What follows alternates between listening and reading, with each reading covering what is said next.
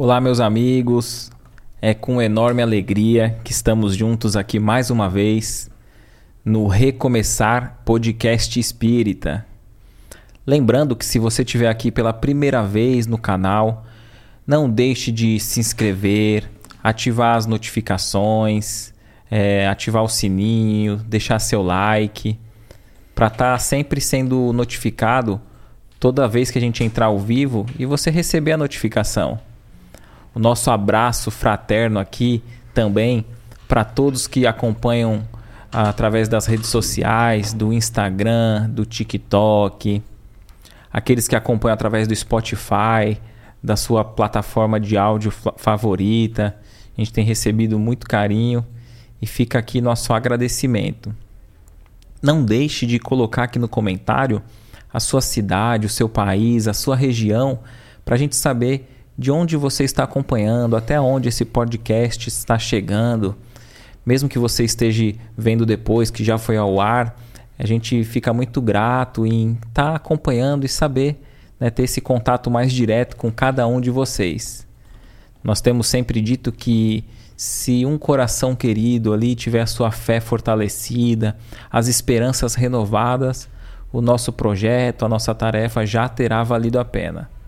Desejamos poder levar o consolo e o esclarecimento da doutrina espírita com Jesus e Kardec para o seu lar e sinta-se abraçado por cada um de nós, mesmo que você esteja passando por um momento de dificuldade, de dor, que você possa ter um pouquinho de acalento, ainda mais num podcast hoje especial, né, que a gente fica muito feliz quando é um podcast com música, né? E logo, logo a gente já vai estar tá aqui apresentando o nosso convidado com muita alegria, né?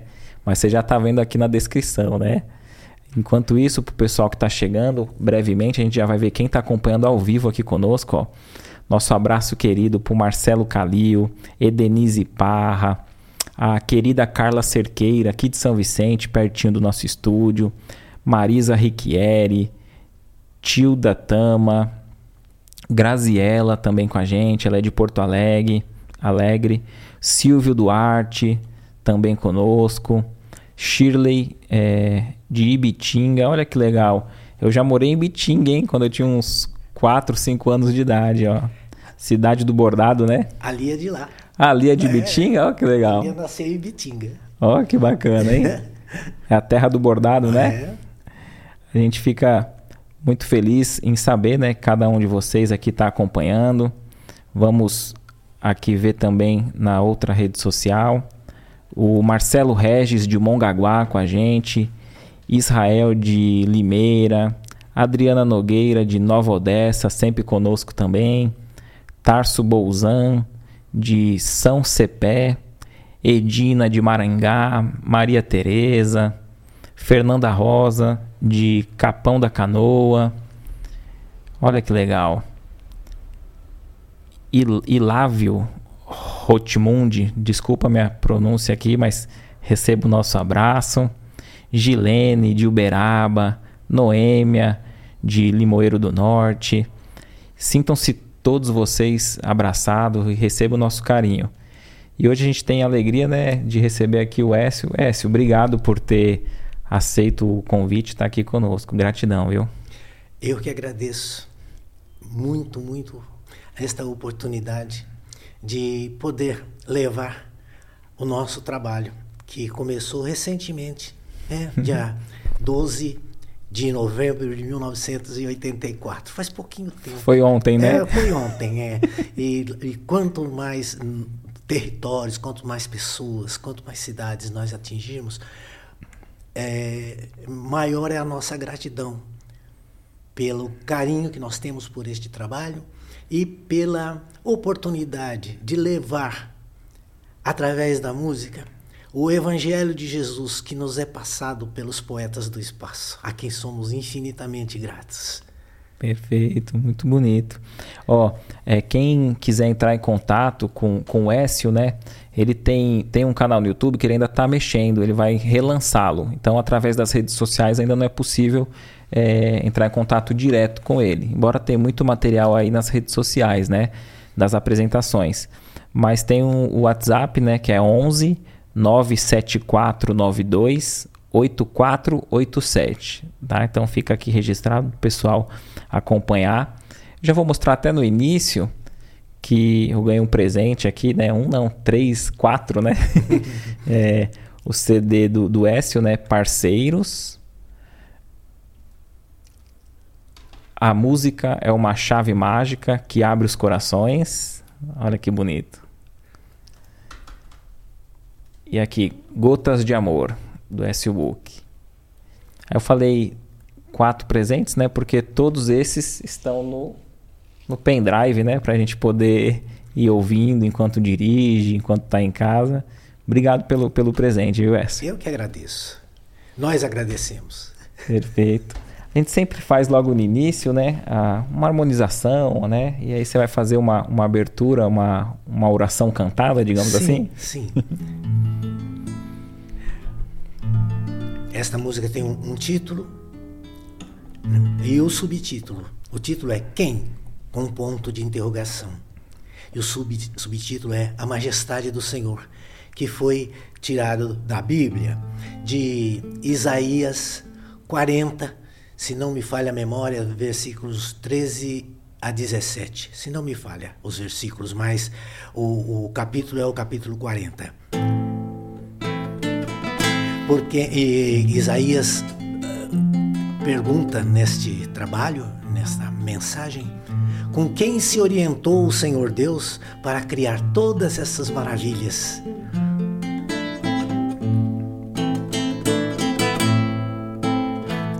Em Suas mãos depositei a minha vida e o seu olhar a iluminar os dias meus. Sei que sou, apenas sou mais um dos filhos seus, necessitado de misericórdia e perdão.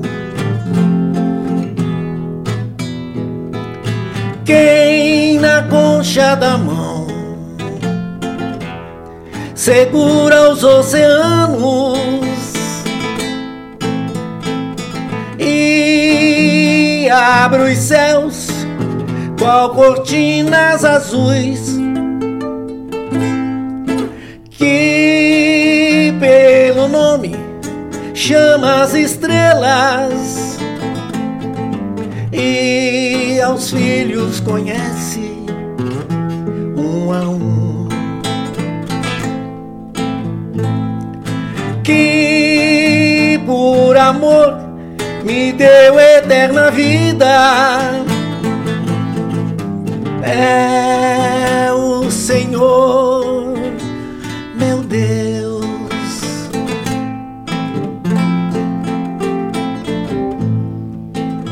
Sempre segui a tropeçar nas pedras do caminho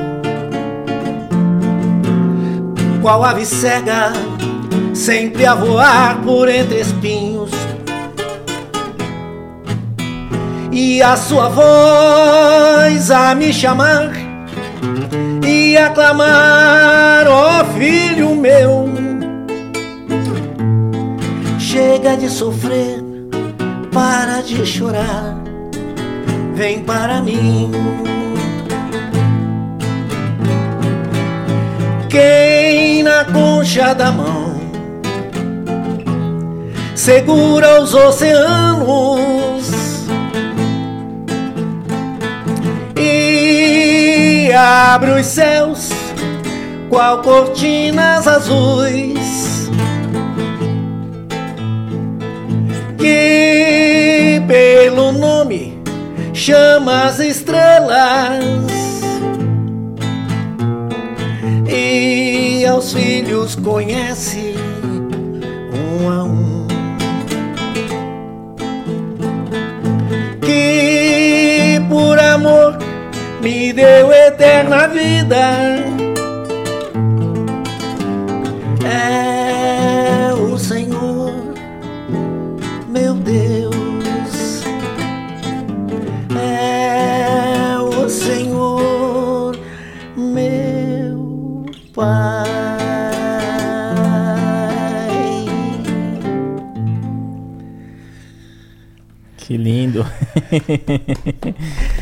que legal. Muito bonita a letra, hein?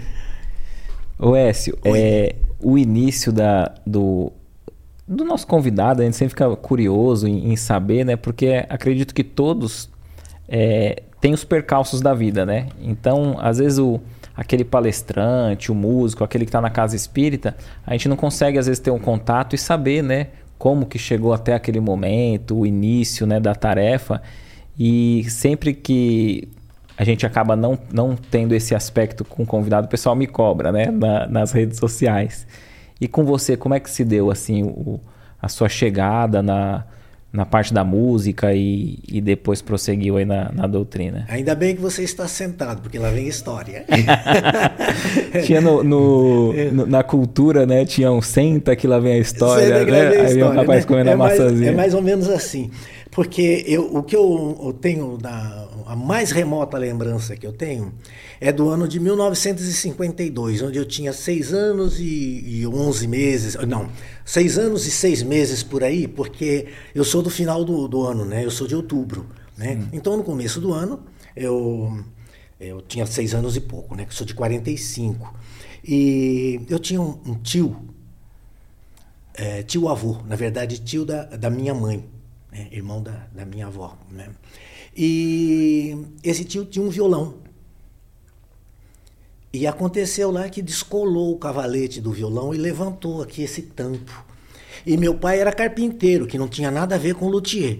Né? Mas o que ele fez? Ele comprou, uma, comprou madeira e preparou, fez uma tampa de compensado, colocou aquele sargento, aquele prendedor assim, né? Colocou. E eu desesperado, falei que nunca tinha visto, nem sabia que meu pai tocava violão. E eu ali desesperado, esperando, que a ansiedade já nasceu antes que eu, né? Sim, sim. Quando falaram que eu ia nascer, a ansiedade veio antes, né? Então já fiquei ansioso para ver o que, que ia rolar ali, né? Aí meu pai consertou o violão, esperou um tempão para colar aquela coisa, comprou cordas. Naquela época só existia cordas de aço, né? E eles usavam dedeira. E, e aí o meu tio pegou o violão e cantou, e eu ali perto, moleque, né? Moleque, o HD vazio, capta sim, tudo, né? Sim, sim. tudo registra, né? E eu ali escutando, e eu lembro que é, em, isso foi no começo de, de 1952, e no dia 27, 27 de setembro de 52, o, aquele que foi considerado o rei da voz no Brasil, chamado Francisco Alves, ele desencarnou num acidente de carro. Né? Mas lá em 52 o meu tio já cantava algumas músicas dele. Né? E eu ouvi meu tio cantando, só um trechinho. Sim, fica à vontade. Adeus, adeus,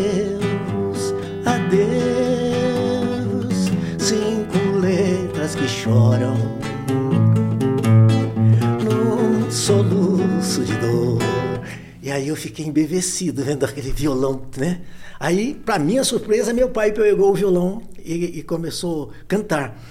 Eu tenho uma irmã que ela disse que eu tenho memória de elefante, mas é verdade. Aí o, o, o, pai, o meu pai cantou. Você foi a primeira mulher que eu amei. Foi você você foi a primeira mulher que eu beijei, podes crer. E aí por diante, né? Legal. E, e assim, eh, entre tantas coisas, assim, eu fui a, a, a observando.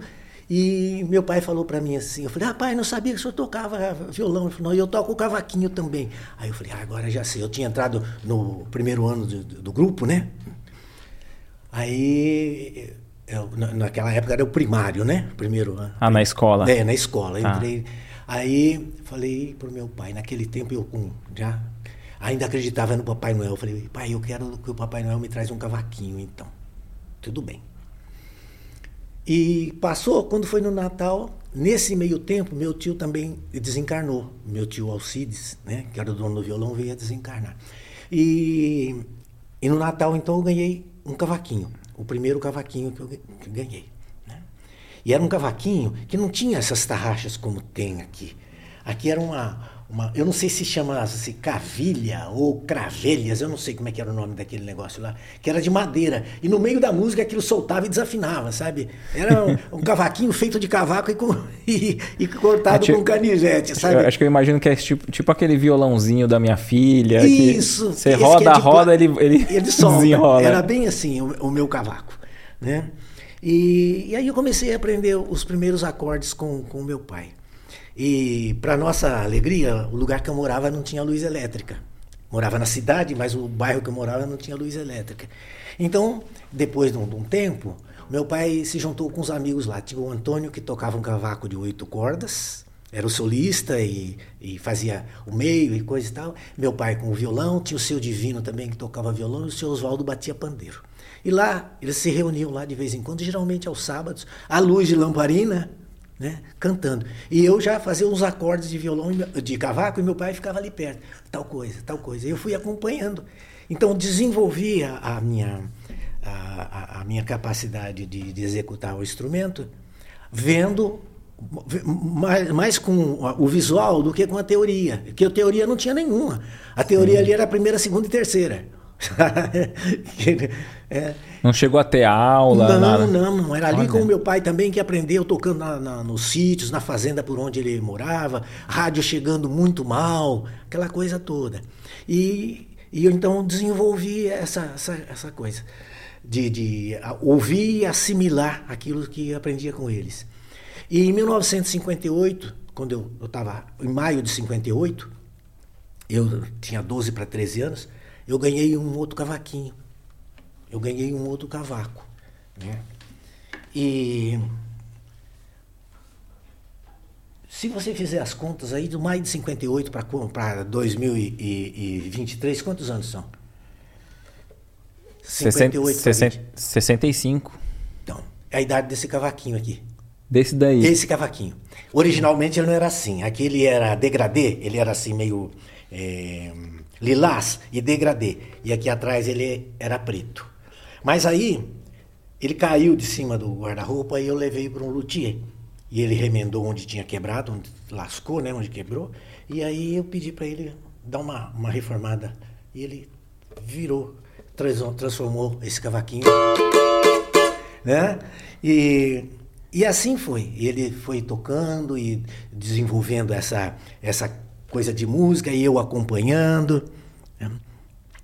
Aí na, lá, lá, nesse lugar que eu morava tinha uma, tinha uma garotada, os meninos. Tinha o Joaquim, que era o Kiki, tocava violão. O Gonçalo, que era o Gonça, tocava cavaco. E o Zé Carlos batia pandeiro. E eu entrei com mais um cavaco. Então eu ficava ali tudo entre de 15 anos para baixo. Ficava tocando. A gente pegava muita madeira durante o dia, andava lá pelos matos, pegava madeira, acendia fogueira. E a gente começava a tocar. Dali a pouco estavam lá nossos pais, nossas mães, trazendo bolinho, trazendo chá, trazendo café. E a gente fazia todo dia aquela, tinha aquele, aquele sarauzinho pra gente. E de dia era bola no meio da rua, né? Olha. No dedão, né? Sim. Jogando futebol. Jogando futebol. Às vezes nem bola tinha, era bola de meia, né? Então, é, é, essa coisa da, da, da música, eu não, nunca frequentei escola. Né? É, teoria musical eu não tenho nenhuma. O que eu aprendi um pouco foi quando eu ganhei, um, ganhei não, um amigo emprestou um livro chamado O Poder Terapêutico da Música. É de um, ele, é, acho que ele é escritor e me parece que cientista escocês, Randall, Randall Macmillan. Ele escreveu essa, esse, esse livro. E a teoria que eu vi lá foi sobre o monocórdio de Pitágoras, que ele esticou, o Pitágoras esticou um, uma linha lá, não sei do que, né?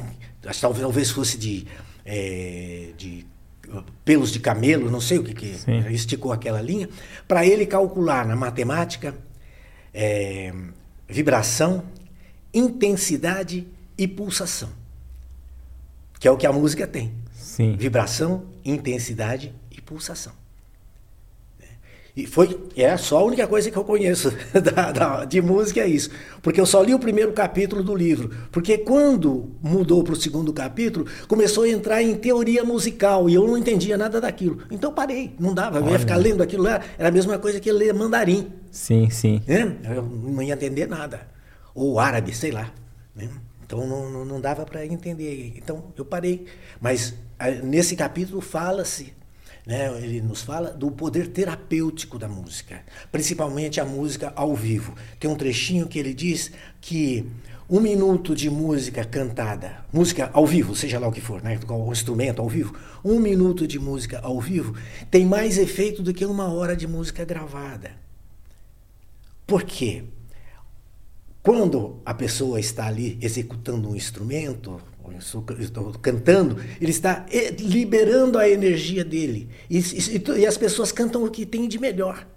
Sim. Não é? Cantam mensagens, cantam o amor, né? cantam as belezas, como esta, esta canção que nós acabamos de cantar, que foi um presente que eu ganhei da espiritualidade, a majestade do Senhor. É? Quem abre os céus, qual cortinas azuis? Interessante. É. E e você tocou num ponto que é uma curiosidade minha, acho que de, de muitos, né? É, como que é essa relação da, da música, da letra? Que nem você tinha dito que essa de abertura que você cantou, que é o, o capítulo 40 de Isaías, né? Isso. E aí eu, eu fiquei imaginando, né? Se você chegou a ler esse capítulo 40 e pensou em musicar, ou é, a, a espiritualidade, como que, como que é? Na verdade é o seguinte, nós espíritas não temos como, é, vamos dizer assim, como hábito a ler a Bíblia. Sim. Né? É. E, e aí surgiram algumas coisas. Principalmente essa abre a, a, a, que abre os céus com cortinas azuis, que pelo nome chama as estrelas. Eu falei, puxa vida, aí tem algum lugar, né? Aí eu fui procurar, achei né, na Bíblia esse capítulo com quem se orientou o Senhor Deus para criar todas as maravilhas que ele, ele criou e continua criando, que a inspiração dele é infinita, né? Sim. Ele continua criando mundos e galáxias. O universo não para de crescer. Perfeito. Né? Então, é, é, são, são coisas assim que. Uh, é uma, uma, uma, conexão que você não fala assim, vou me conectar. Não. A conexão vem e nos pega assim é, em momentos inusitados inusitados. Embora eu já venha assim com acontecimentos espirituais dentro da família que começou lá com o meu bisavô. Né? Meu bisavô, é, que eu costumo brincar com a turma dizendo que meu, meu bisavô era japonês, José Rodrigues Pereira, né? japonês de Lisboa, né?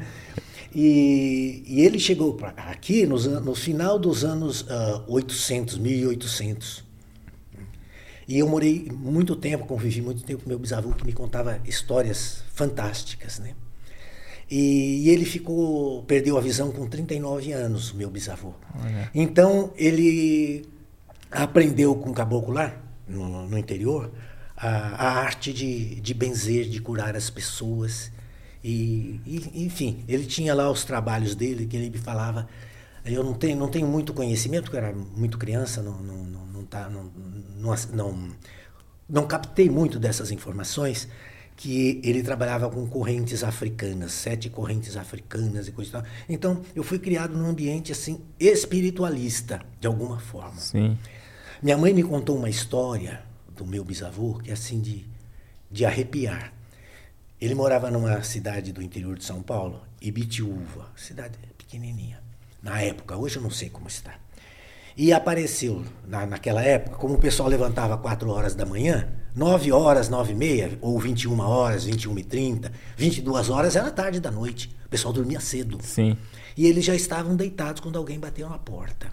Minha mãe era mocinha. Minha mãe desencarnou com 96 anos o ano passado. Ela era menina, tinha 13, 14 anos. Aí alguém bateu na porta, foi atendido. Naquele tempo você podia abrir a porta. É. É abriu a porta e tal. Chegou um senhor com uma perna amputada. E ele estava vindo, esperando amanhecer o dia, para vir para São Paulo para amputar a outra perna. E lá na cidade alguém falou alguma coisa sobre meu bisavô. Olha onde a coisa vai. E esse homem estava lá. Aí falou o que tinha acontecido e coisa e tal. Meu bisavô pegou, dobrou. A, naquele tempo o pessoal usava a, as pernas da calça eram largas, né? Pegou a calça dele, puxou para cima do joelho. E a minha mãe, menina, foi lá na, onde o, o velho pediu para ela ir. Foi lá, trouxe uma bacia, daquelas bacias de, de alumínio que o pessoal usava para lavar os pés à noite, aquela coisa toda. Né? Banho só de sábado da aleluia, né? Mas.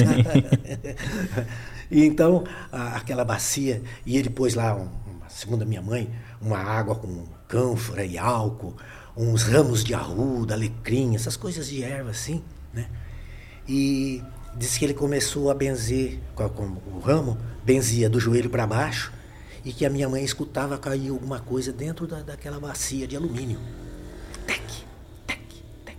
Quando acabou o benzimento, quando acabou o benzimento, meu avô, meu bisavô falou para ela: pega o que está aí no fundo da bacia. Diz que ela correu a mão lá, tinha nove agulhas enferrujadas que ele materializou que estava dentro da perna do homem. Caramba. Então a feitiçaria vem de longe. Vem de longe sim, sim. Né? E as pessoas assim, não, como pode isso? Lógico, depois, tão simples assim, no tempo de Kardec, o pessoal fazia o, o copo correr na mesa, faziam as mesas girantes. Quem era aí? Quem fazia essas coisas? Eram os espíritos que estavam ali, com os médiums, com. Né? Às vezes, penso eu que às vezes até o, os médiums é, dessa época mais distante, sem, sem ter tido acesso aos livros, ao conhecimento, conhecimento que a gente, que a gente é. tem hoje, muitos eram médiums ali de cura, com muita, muito magnetismo, médiums de efeito físico também, e às vezes não, saber, não sabiam explicar, não sabiam entender o que acontecia, mas nem por isso deixavam de ser instrumento, do, ser instrumento. da espiritualidade, e, né? E muitas vezes por falta do conhecimento, eles faziam o bem e o mal. Sim. Por falta de conhecimento. Porque, como nós temos espíritos da luz que trabalham pela luz, para a luz, tem aqueles que são os trevosos, aqueles que ainda estão na ignorância. Né? Que também ainda estão dispostos oh, a praticar uh, coisas equivocadas, coisas menos felizes. Perfeito. Ué, isso aí me, me, diz uma coisa. Aí o tempo foi passando, você próximo da música e com, e com, esse lado é, da espiritualidade de uma forma natural para você, Sim. né? Que você cresceu com, com naturalidade. Sim. É, olha, aqui eu, eu quebrei esse dedo aqui jogando futebol com todo esse tamanho que eu tenho, 1,60m, eu estava jogando no gol. Você ia pro gol. Eu ia pro gol. Aí veio um tio de lá, um, um não regulava bem, o outro era doido. Porque ele veio de lá, quando ele armou o pé para chutar, eu pulei no pé dele para travar a bola. Esse dedo encostou aqui. Nossa. Quebrou o dedo. Encostou aqui. Esse, o médio. Encostou aqui da mão esquerda. Quer dizer, eu não teria essa, essa mobilidade. O meu bisavô, com benzimentos, deixou o meu dedo assim, ó, não tem nó, não tem, não tem dor, não tem nada, nada, nada. Um dedo perfeito, com uhum. toda a mobilidade. Né? Ter, seria até difícil para tocar depois. Muito, muito. O dedo no meio da mão, como é que eu fazia, né? Eu faria. Então, tem umas coisas nesse sentido. Né? Então, é, essa coisa da espiritualidade na, na minha vida, uh, ela apareceu assim. E em 1967 eu tive uns problemas.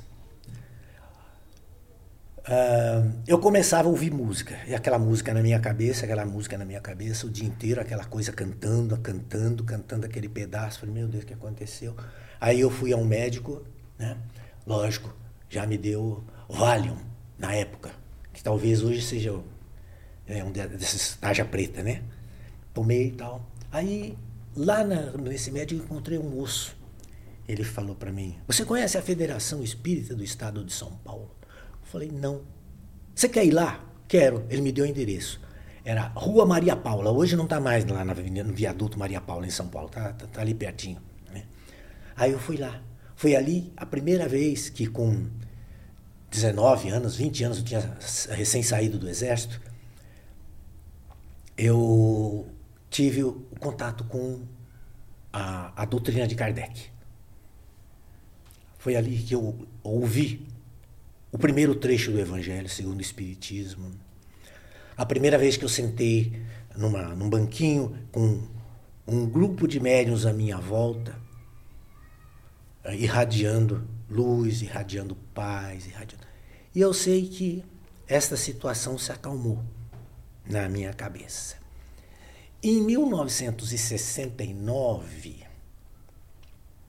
eu um outro amigo, eu trabalhava numa empresa e ele falou para mim assim, ele já era de, de, de família espírita, né? Chamava-se, ou chama-se, espero que ele ainda esteja por aí, há muito tempo que eu não vejo, Irineu Cise, a quem eu tenho uma grande gratidão. Ele falou para mim assim, a gente conversando na hora do almoço, você acredita na reencarnação? Eu falei, lógico que eu acredito. Então eu vou te levar numa casa espírita. Foi na rua é... Meu Deus do céu.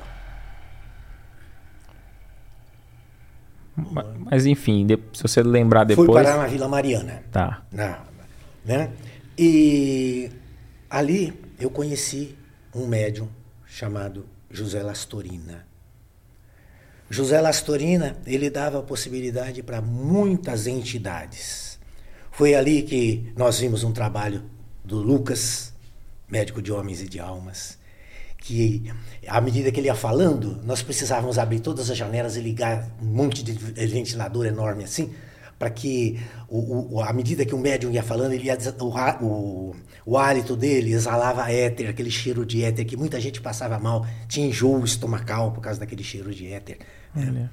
Então ali nós conhecemos esse. E, isso era o quê? No meio de uma palestra, assim? Não, ele era, era um momento do, do, trabalho de cura. Tá. Né? E, e ali também nós conhecemos aquele que lá no passado devolveu a visão a Saulo de Tarso. Na rua direita, né? na, na, na hospedaria da rua direita, no centro de Damasco, ele devolveu a visão a, a Saulo de Tarso por ordem de Jesus. Ananias. Né? E como Jesus, muitos anos depois, no livro do irmão X, Brasil, coração do mundo, pátria do evangelho, ele disse para o anjo Ismael: Para essa terra maravilhosa transportarei a árvore do meu evangelho. Então, muitos seguidores de Jesus, bem próximos de Jesus, reencarnaram aqui no Brasil. Um deles foi Ananias, que reencarnou como um silvícola da tribo dos Carijós. Chamavam Ari Trememberi. E por uma coincidência, desencarnou com 33 anos. Aos 13 anos, ele foi eleito cacique da tribo do, dos é, Carijós aos 13 anos foi eleito cacique, porque ele precisava livrar os, os, os silvícolas, os nossos nativos, os brasileiros verdadeiros, né, da, da, das atrocidades que, que aconteciam aqui, das invasões. Então ele levou esse pessoal lá para o meio do Amazonas. Foi também foi lá que na verdade ele ele ele encarnou ou reencarnou, né? Ele reencarnou porque ele já tinha sido Ananias aqui, Sim. então ele reencarnou na vestimenta carnal do Ari Trememberi. Interessante. É muito, é uma passagem muito linda. E aí nessa casa nós assistimos muita coisa, né? E foi ali que teve tive um reencontro, porque eu encontrei uma pessoa em 1967. Eu trabalhava numa empresa em São Caetano e nós fizemos um baile da primavera foi eleita a rainha da primavera, aquela coisa lá do, do tempo que é uma, do meu tempo, né, lá atrás. E contratamos um, um com uma orquestra para ir para a gente fazer o baile, né? E pouco antes de começar o, o, o baile, passou uma pessoa por mim. Um rapaz com o cabelo assim no ombro, cabelo preto, no ombro, assim. Passou por mim olhou para mim, deu um sorriso e fez: Boa noite. E eu, não menos cabeludo, falei: Boa noite. e só restou isso aqui hoje, né? Mas tinha, tinha bastante. Mas, mas você manteve durante um bom tempo, né? É, re, Sim, é recente, é recente, que você, é recente. você cortou, né? É, é recente que eu cortei. Porque estava distribuindo pela casa toda, né? tá certo. então eu cortei. E esse moço passou por mim, fez um meneio de cabeça, boa noite, sorriu, eu também, boa noite. Então. E o tempo passou. Eu acho que, voltando um pouquinho, em 1967, eu trabalhava numa outra empresa em São Bernardo. Ele chegou lá. Oh, você aqui, você aqui, tudo bem e tal. Aí ele trabalhou lá três meses e foi para Santa Catarina. Sumiu. 1982, eu entrando na casa espírita, na Rua Padre Machado, 1027. Eu entrando na casa espírita, ele saindo. Ô, oh, o que, que você está fazendo aqui? Eu falei, aqui é minha casa. Ele falou, não, aqui é minha casa. Roberto Ferreira. A gente se encontrou ali. E dali a gente começou a tocar junto, e a coisa deslanchou. Né? E, e nós estamos aí em 1967, né? Aí fui para a federação, né? fui estudar um pouquinho, ganhei, alguém lá me deu de presente um evangelho segundo o Espiritismo. Em 1969 aconteceu um fato na minha casa muito interessante, porque eu estava vindo da, da casa da, da namorada, um menino, mais ou menos da idade do meu irmão, é, do Hélio, o Hélio é 10 anos mais novo do que eu, falou, e se aconteceu um negócio lá com teu pai, não sei o que está acontecendo. E para ajudar, tinha faltava, não tinha luz elétrica aquele dia, caiu a energia, estava uma escuridão danada. Chega em casa, meu pai tá estranho demais, com a camiseta rasgada e falando atrapalhado. Falei, meu Deus do céu. Aí eu tentei conversar. Comecei a usar o pouco ensinamento que eu tinha da doutrina dos espíritos. E aí eu lembrei, o espírito ele é um pensamento. Então, se ele está falando essa, essa, essa língua, o meu pai deve ter. Tá, tá, é, como é que chama isso? Tipo, codificando, né? É, sim. E outra, talvez o meu pai tenha vivido naquele lugar para ele falar aquele idioma. Sim. Certo? É, como é que chama? Geno, como é? Xeno, xenogloxia, é isso? Xenoglossia? Eu não me lembro. Sim. Eu acho que é isso. Quando o, o, espírito traz lembranças de encarnações passadas, de, uma terra em que ele viveu, e que ele pode falar o idioma, o idioma daquela terra. Sim. Isso está lá. Não, acho, acho, que no livro dos médiuns. Sim. Tá. Xenoglossia. Acho que é xenoglossia. E então eu comecei a conversar e pedia para ele falar português. Aí ele deu o nome dele. Dr. Hugo Stock. Por que, que você está aqui, meu bom irmão, meu amigo? O que, que você é do meu aparelho? Eu sou filho. Eu sou o Dr. Hugo Stock. Eu desencarnei na Primeira Guerra Mundial. Eu era, fui engenheiro civil e engenheiro naval e médico da Marinha da Alemanha. E aí começou. E essa coisa rolou. Durante muitos anos, muitos anos, meu pai foi foi médium do Dr. Hugo, que depois também trouxe um brasileiro que era é, é, médico é, de criança, né? Como é que é? Pediatra. Pediatra, médico pediatra, Dr. Orlando de Carvalho. E, e, e quando ele esse esse espírito se aproximava do teu pai, ele chegou a desenvolver alguma, alguma tarefa? Seu pai não se aprofundou? Não, não se aprofundou, porque era uma mediunidade natural dele. E outro, e meu pai falava assim pra gente: Isso é coisa da minha cabeça, isso não existe. Ah, entendi. Ele não aceitou, não aceitou. Entendi. E, aqui, não, e ele percebia que tinha acontecido alguma coisa, porque ele era esperto, ele olhava no relógio. A hora que ele apagava, ele olhava no relógio. E quando ele voltava, voltava duas horas depois. E ali a gente tinha conversado, tinha trocado ideias, tinha. Uh, e o, o meu irmão também, o Edson, que é dois anos e pouco mais novo do que eu, também foi, foi estudar, né? Legal. É, foi para o catecismo também, foi estudar. E então a gente podia dialogar e, e trocar ideias. Para já compreender o que estava acontecendo, né? Para compreender o que estava acontecendo. E muitos anos depois nós viemos saber que o meu pai, na verdade, foi um laboratório para esses, esses espíritos, para que eles pudessem desenvolver também condição de trabalhar. Fiquei sabendo que o Dr. Orlando de, de, de, Carvalho trabalhava com um médico encarnado na França chamado Dr. Július, que toda quarta-feira, incorporado com o Dr. Orlando de Carvalho, ele atendia gratuitamente. Isso já foi também mensagens que nos foram passadas uh, através da espiritualidade. Interessante.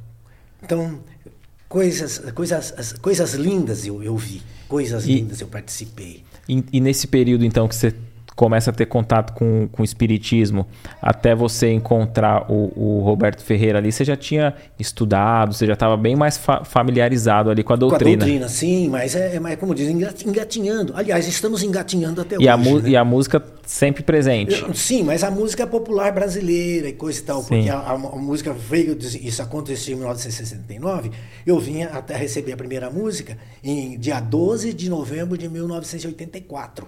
Então, de 69 a 84 tem um, um bom espaço. E, e, e, como que foi é, é, é, essa recepção dessa, dessa primeira música? De início você já entendeu que era uma, que era uma tarefa? Que... Sim, porque nós tínhamos lá na fraternidade, era, antes era a Fraternidade Espírita Evangélica. Depois que o irmão José Lastorina desencarnou, ficou Fraternidade Espírita Irmão José. Não sei porquê, mas tudo bem. E Repete a pergunta. No, nesse início né, da, primeira, da primeira mensagem, da primeira música que você recebe, é, em, em 84, né? Isso. Como que, como que deu é, para você compreender que era o início da tarefa? Ah, como foi essa ah, recepção? Sim. Pelo seguinte, porque no início de 84, nós estávamos lá na, na, na fraternidade, estávamos fazendo um trabalho, uma comédia, como se fosse uma espécie de escolinha, né? para arrecadar fundos para a nossa assistência social. Nós fizemos num colégio, a nossa, nossa dispensa, vamos assim dizer, né, estava zerada. E nós estávamos atendendo, acho que 90, 92 famílias.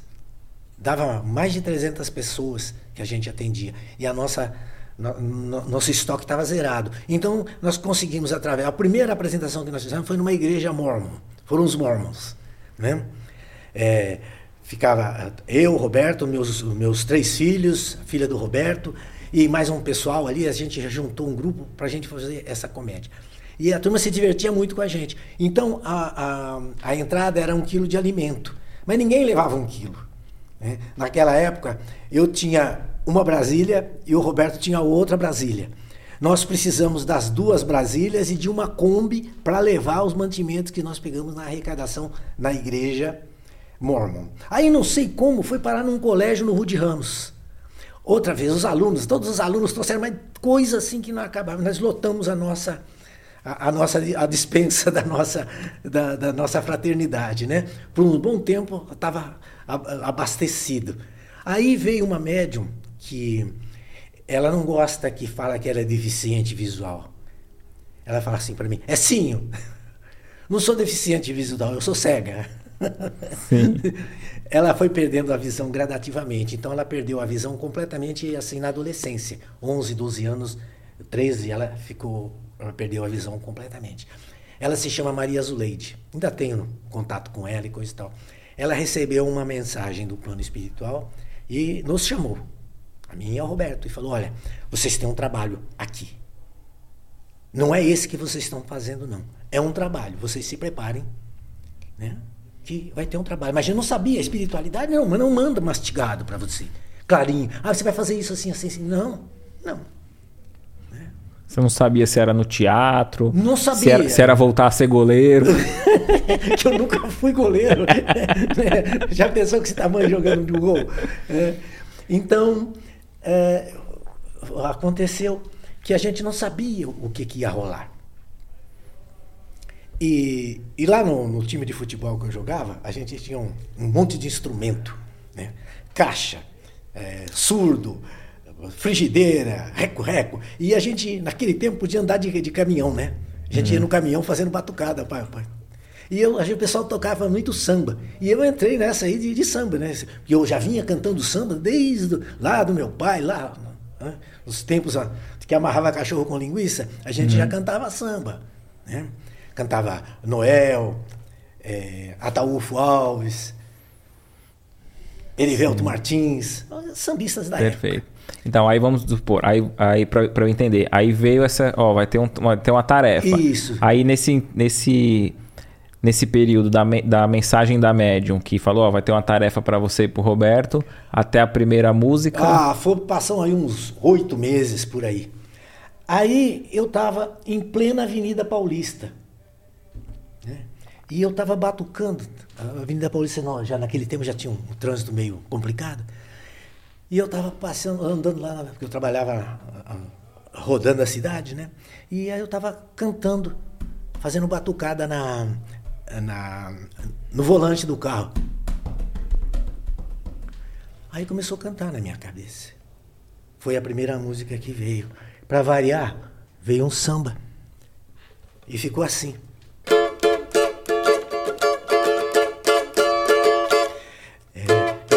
Menor dos pequeninos.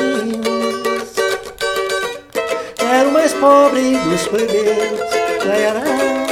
Assim nasceu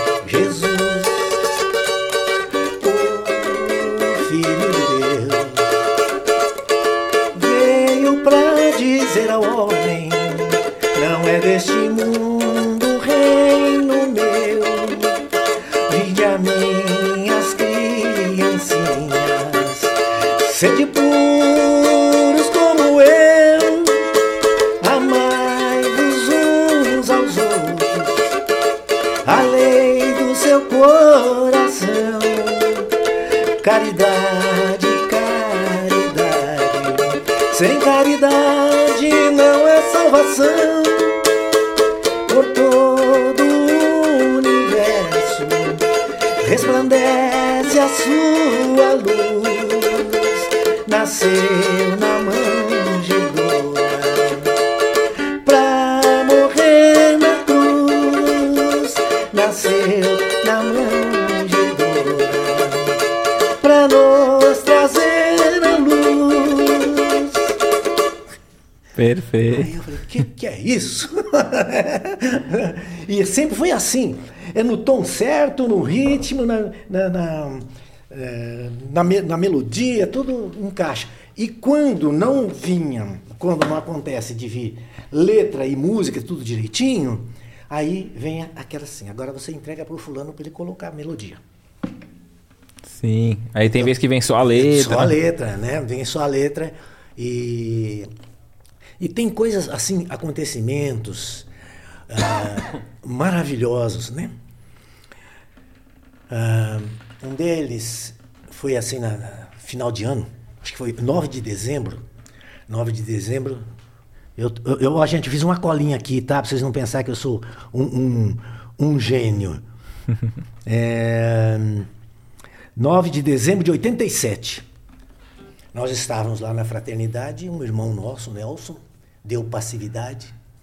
Estávamos ali próximo do Natal. E deu passividade para um, um, um irmão se comunicar no- durante os trabalhos. E, e ele contou uma história. Ele era um centurião romano. Seu nome Marcelo Lucano Galio. Galio, porque ele era da Gália. Né? O pai dele era o senador Cláudio Galio. E esse moço teve a tarefa, a missão espinhosa de levar Jesus para a cruz. E ele não se conformava com aquilo. né? Éder, mas eu tinha uma febre. Nessa época aí eu tinha uma febre, uma febre terrível. E eu lembro dezembro, calorão, né? E eu com uma camisa bem fininha, é, azul bem clarinha, eu lembro até hoje, assim, com a manga dobrada, assim, pra, na, na fraternidade. E de vez em quando batia aquele calafrio, aquele arrepio, aquele frio, aquele tremor de frio.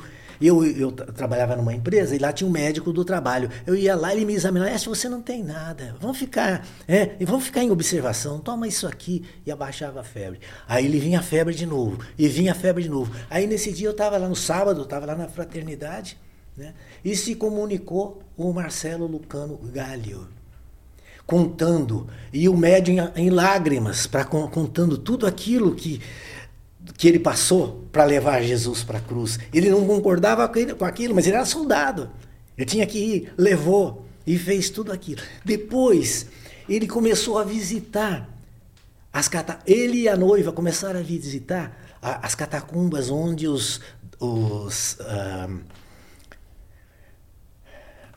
os discípulos faziam as palestras levando os ensinamentos de Jesus e ele se, vamos dizer assim, se apaixonou daquelas palavras, daquele, daquele carpinteiro crucificado.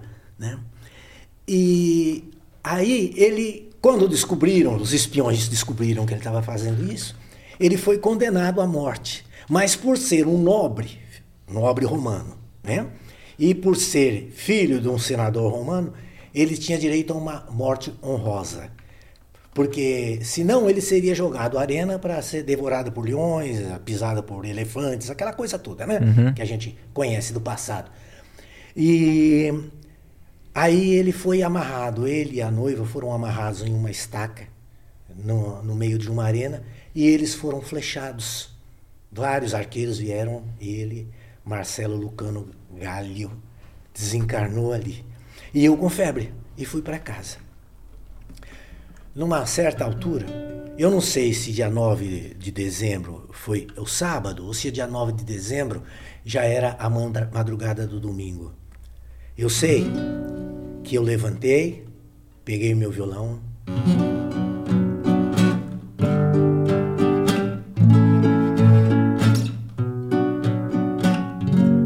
Quem é aquele homem que vai levando aquela cruz?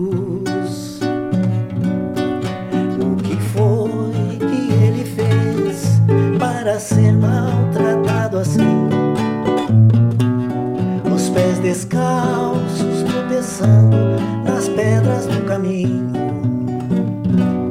Desta ferida pela coroa de espinhos. Vejo em seu olhar doce ternura, todo o seu ser irradiando tanta paz aceitando seu destino resignado, confortando aos que estão desesperados.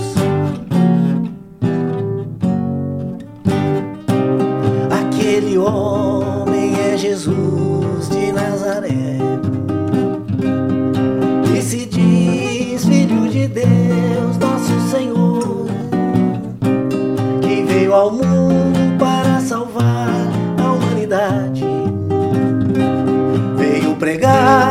seu evangelho da verdade.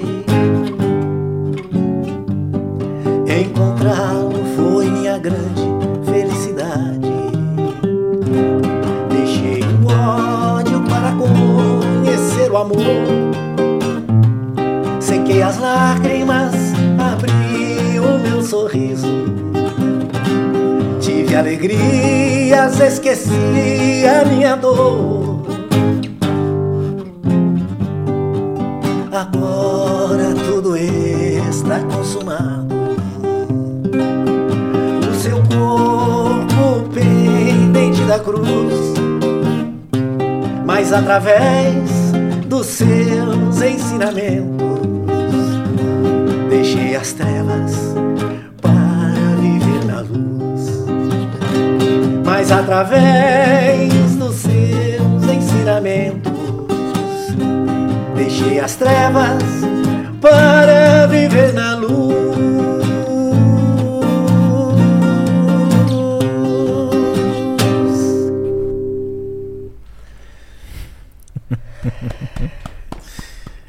Bonita essa parte, né? Deixa, é, deixa... E a febre foi embora.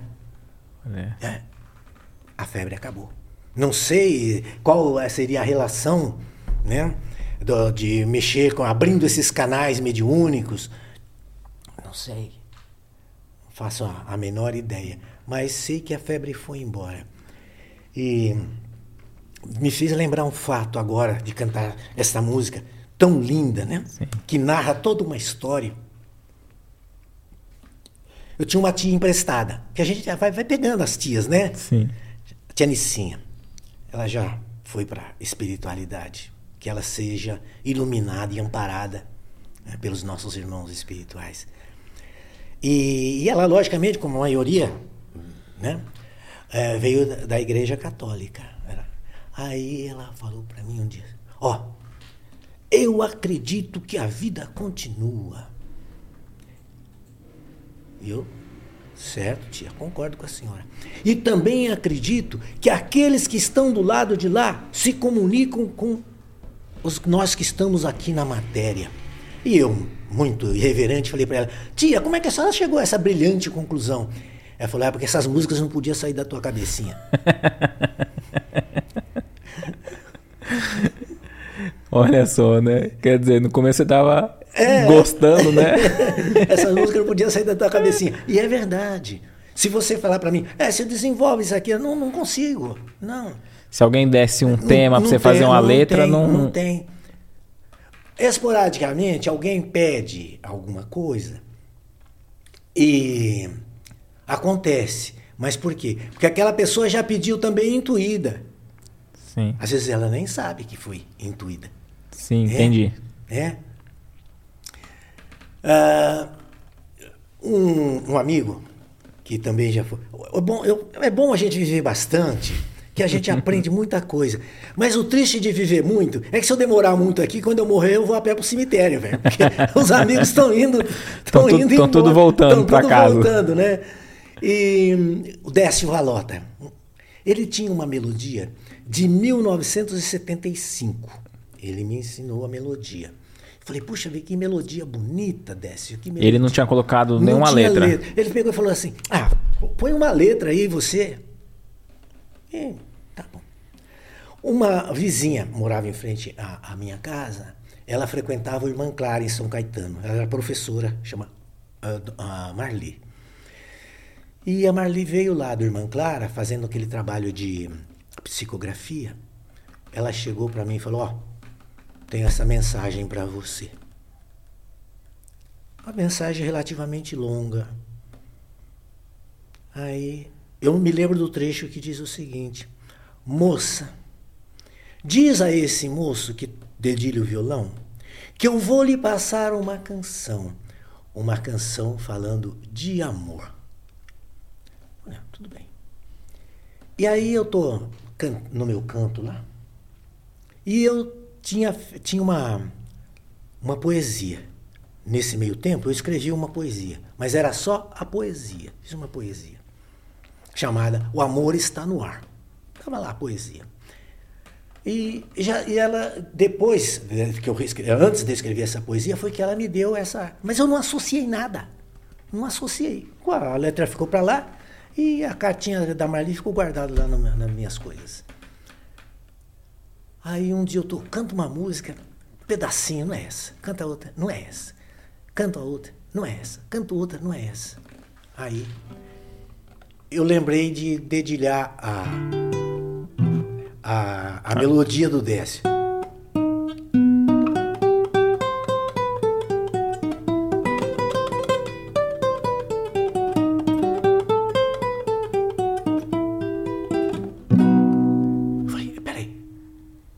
a letra. Fui lá, peguei a letra e botei cantei. Poema. Eu vim trazer esta canção para poder falar de amor para vocês. Amor está no ar. Está nos mares e florestas, na passarada em festa, no vento a está nas flores da criança que a doce mamãe balança nos braços a sonhar.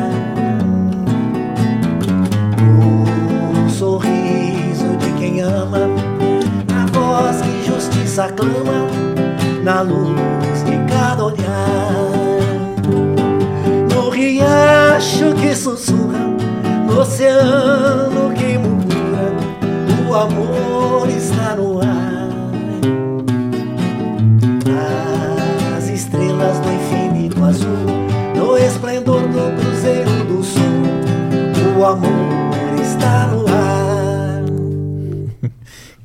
bonito, hein? É, então aí encaixou a, a, a letra na melodia. E, e, já vem assim, o tom é esse aí, não precisa mudar nada, não precisa mexer em nada. É uma, uma coisa assim como diz a, a, a, minha tia emprestada, né? Sim. Não podia sair da minha cabecinha. Porque eu não tenho, não, não tenho uh, capacidade de escrever assim. Não menosprezando a minha inteligência, sim, lógico. Sim. Porque tem coisas, Éder, que vem em forma de sentimento. É o sentimento, não é uma. Uh, não vem a letra e a melodia. Vem. A melodia começa a cantar, tá? Mas a letra vem o sentimento e eu transformo aquele sentimento em palavras. Eu vou fazendo os versos. Tem alguma outra letra que te marcou bastante também? Tem. Além dessas do, do, do, do senador? Tem, tem, tem, tem sim. Contar uma. Uma sexta-feira santa, o que a gente chama, o, o, o católico chama de sexta-feira santa, sexta-feira da paixão, foi no dia 28 de março de 97. De 97. Foi a Sexta-feira Santa. Uma lua tão linda, tão maravilhosa, que dava uma lua para cada um, de tão bonita que estava. Isso na sexta-feira. E nós estávamos olhando a, o mar, lá em Bertioga. E a lua refletia no mar. E quando a lua batia, formava uma trilha de prata. Aí a, a esposa de um amigo nosso que estava junto falou: Nossa, a lua faz, faz, uma, faz uma trilha de prata no mar. E eu, eu perco o amigo, mas não perco a piada, né? Eu falei: Ah, ah trilha de prata, isso dá samba. Passou. Aí passou o sábado, no domingo de Páscoa de manhã, eu estava no mar, com água assim pela, janela, pela canela. E olhando né? Mas já estava frio. Sabe quando você entra no mar e começa aquele vento assim? Né? Eu falei, não, não, não, não, dá, não, não, dá, coragem para entrar na água, não. Fiquei com a água assim pela canela, olhando. O sol fez uma trilha dourada no mar. Eu falei, interessante. Sexta-feira tinha uma trilha de prata. Hoje tem uma trilha dourada. Que coisa mais bonita. Aí olhei para o lado assim. Tinha aquelas flores naturais, multicoloridas no morro. Multicoloridas, mil, muitas flores. E no meio daquelas flores, aquelas, aquelas pedras cascorentas que o pessoal costuma escrever, cascuda aquela pedra, Sim. que o pessoal escreve lá, ah, Casas Pernambucanas, Sim. É, Jesus, turma escreve um monte de coisa naquelas pedras, mas a pedra é muito feia, no meio daquela beleza toda. Picha, com pichação, né? É, com cal escrito assim, sim, né? Sim. Aquela pedra meio escura e aquela coisa branca escrita lá. Né? Aí eu olhei e falei, puxa vida, como será que se sente essa pedra tão feia, coitada? Olha que pedra mais feia do mundo, no meio de toda essa beleza, de todo esse esplendor, como é que ela se sente? Você pensa que está sozinho, né? Aí, olha dentro da pedra e olhei dentro da pedra, admirado, falei: Uma luz! A mesma voz respondeu: É a luz de Deus. Então, aí eu fui para casa, o Cosmo estava tocando o violão. Falei: Segura esses acordes aí.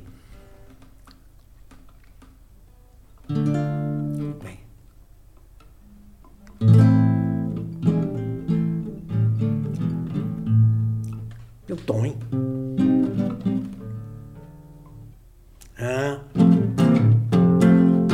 Segura aí, Cosmo. E ele foi tocando, tá? E eu fui cantando e escrevendo. Sou pedra bruta na estrada da vida. Sou pedra bruta admirando a flor. Sou pedra bruta contemplando as estrelas. Sou pedra bruta querendo conhecer o amor. Olhando o mar, beijando a areia. Olhando a lua, beijando o mar. Olhando o sol, beijando a terra. Pedra bruta, sente que precisa amar. Tão pequenino diante da imensidão. Tudo tem brilho até meu coração. evoluir e igualar meus irmãos meus. Tenho certeza que pedra bruta também é filho de Deus. Lindo, muito bonito, né? Então, se naquela pedra bruta tinha a luz de Deus brilhando dentro dela, imaginem nós que fomos criados por seu amor à sua semelhança em espíritos eternos. Perfeito. E outra, é um pai sempre disposto a nos perdoar. Sempre. Porque eu tenho assistido uma série, né? porque eu sou uma pessoa assim. Se você, um amigo budista me chama para ir à igreja dele, eu vou. Se o lá da, da Seishonoye me chama, eu vou. Se o evangélico me chama, eu vou. Se um bandista me chama, eu vou. Então eu sou sem preconceito. Eu não posso ter preconceito. Não põe barreiras, de né? De jeito nenhum. Porque em todas essas uh, doutrinas se fala do amor de Deus. Não é verdade? Perfeito. Então é isso que a gente, a gente prega, o amor de Deus. Perfeito. E essa, e essa semana eu estava lendo um, um, texto do Emmanuel que ele fala sobre buscar a melhor parte no outro. Que não tem ninguém que não tenha uma boa parte, né? Exato. Então, ali, quando, quando você estava descrevendo aquele olhar para a rocha e, e, depois ali a, a espiritualidade, falou: ó, ali tem, tem luz, tá vendo? E é a luz de Deus. Quer dizer, todos nós temos essa centelha divina em nós, né? E a gente pode ver até que a doutrina nos, nos diz isso, né? Sobre quando fala assim, eu vou alcançar, né? É, na letra fala, né? Que é. vai alcançar. Vou evoluir vou evolu... e igualar meus irmãos, irmãos meus. Isso. Agora, uh, o, o, o, pai é, é, é, tão perdão, é tão, tanto amor, tanto perdão, né?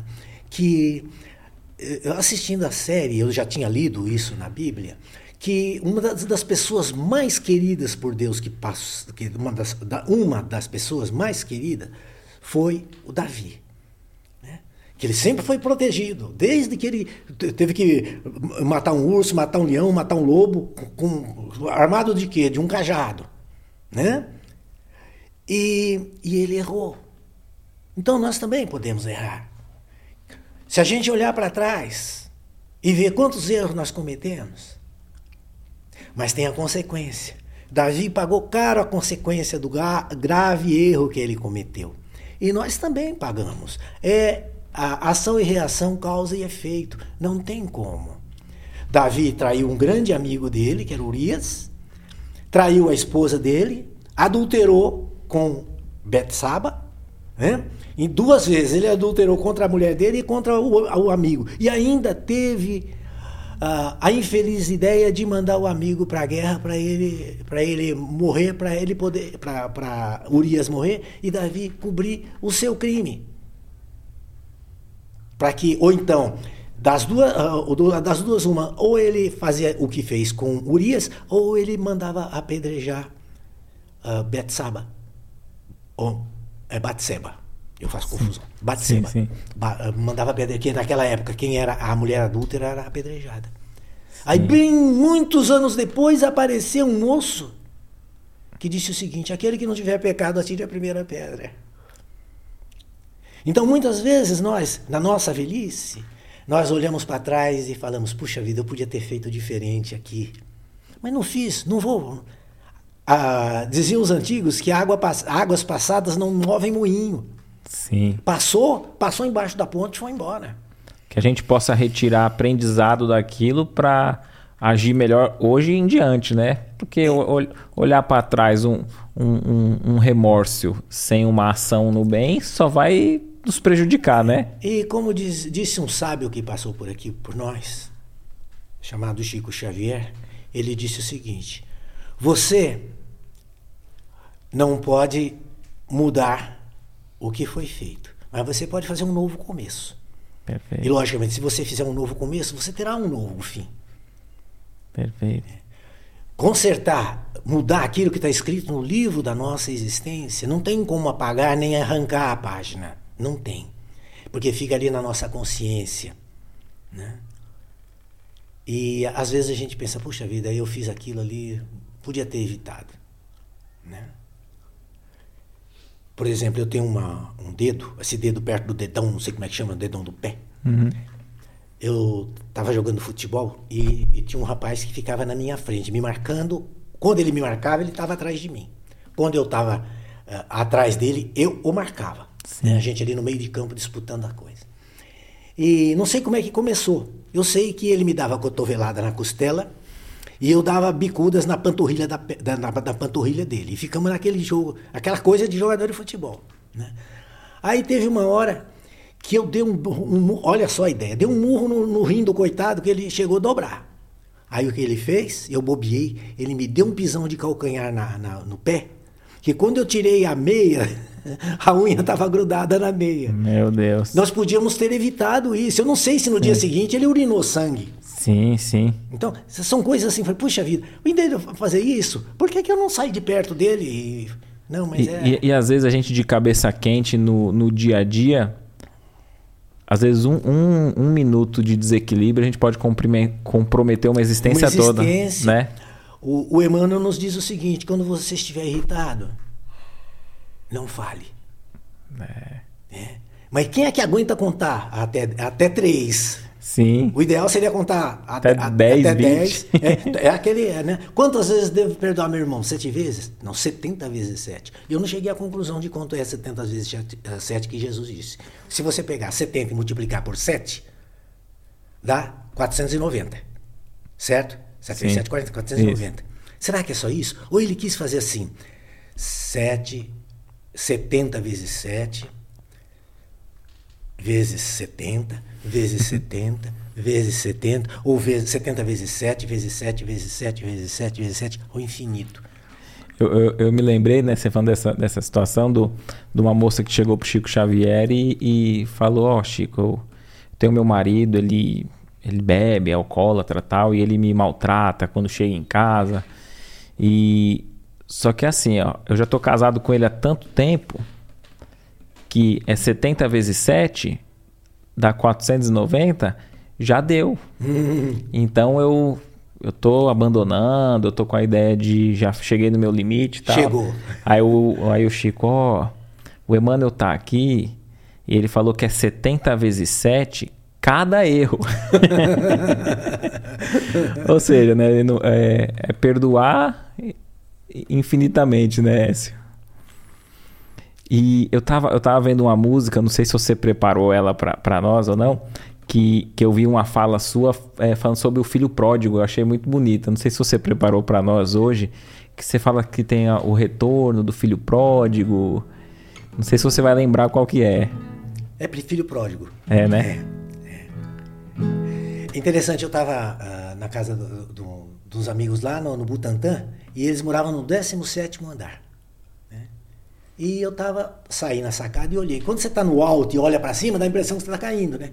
Sim. Aí vi umas aves lá em cima, provavelmente eram urubus, né? Eu falei, puxa vida, que legal, olha, ele voa livre, livre, livre.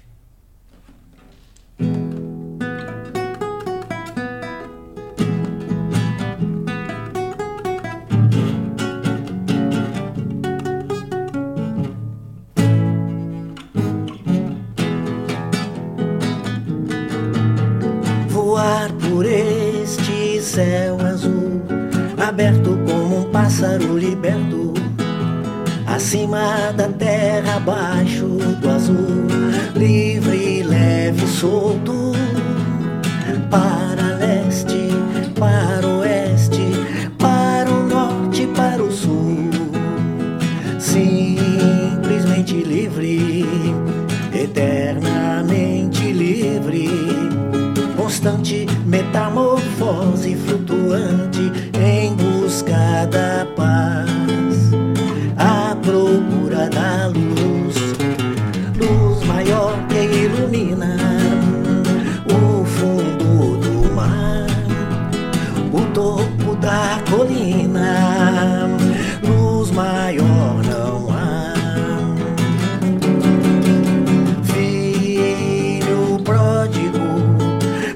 pássaro de luz, espírito retornando à fonte da vida.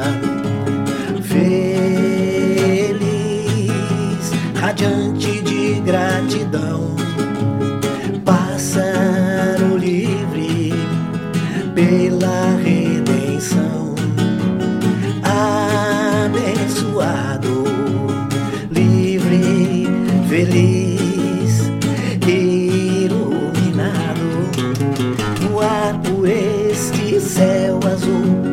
aberto como um pássaro liberto. Acima da terra, abaixo do azul, livre, leve, solto, para leste, para oeste, para o norte, para o sul. Essa é parceria. Essa é. é. parceria. Nesse lugar lá que eu estava lá no, no, no Butantã, fiz a letra, fiz, não, me passaram a letra, não faço nada. E quando eu cheguei lá no, no- ensaio do, do- do grupo que nós tínhamos, chamado Grupo de Canto Voz da Manhã, falei, Cosmo, essa letra é para você. Ele falou, ô muchacho, deixa comigo. A gente- Os amigos, né? Sim. Eu tinha um que foi para a espiritualidade, o Toninho, era o mano velho. Esse era cheio da graça. Ele chegava, ligava para mim, eu tinha o telefone fixo. Alô? Ô, mano, velho, você tá em casa? É lógico, tô atendendo o telefone fixo. Então atende, então abre o portão que eu tô aqui. Lá vem ele com a sacolinha de pão pra gente. é. Então, então esse era o mano velho, tem o, o Cosma no Muchacho. Então, Muchacho, isso aqui é pra você.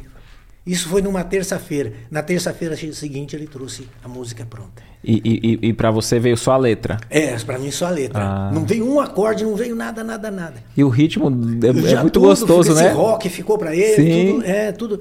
E aqui tem de tudo. Tem Guarânia, como O Amor Está no Ar, tem tem A primeira que foi o samba, né? tem o samba, tem de tudo. Tem sertaneja, tem, tem de tudo. Tem um pouco de cada coisa aqui. né? Mas eu eu moro como é que é, é eu moro tarde e é longe. Como é que é? É, é- é tarde e eu moro longe. Ou é longe eu moro tarde, né? É longe eu moro tarde. Sim, sim. então, eu gostaria de, de falar mais uma, uma coisa sobre uma certa canção. Canção de Abigail. Maravilhosa. Eu fico, eu fiquei não pela, pela, pela, pela música em si, pela letra em si, mas pelo, pelo- por aquilo que aconteceu e como aconteceu. Eu estava lá na fraternidade, afinando o violão dentro do banheiro. Aí chegou o médium, que a- o, o nosso irmão José Lastorina já estava desencarnado, o Rodolfo, e, e o Rodolfo também já desencarnou. Aquilo que eu falei, os amigos vão indo embora, né?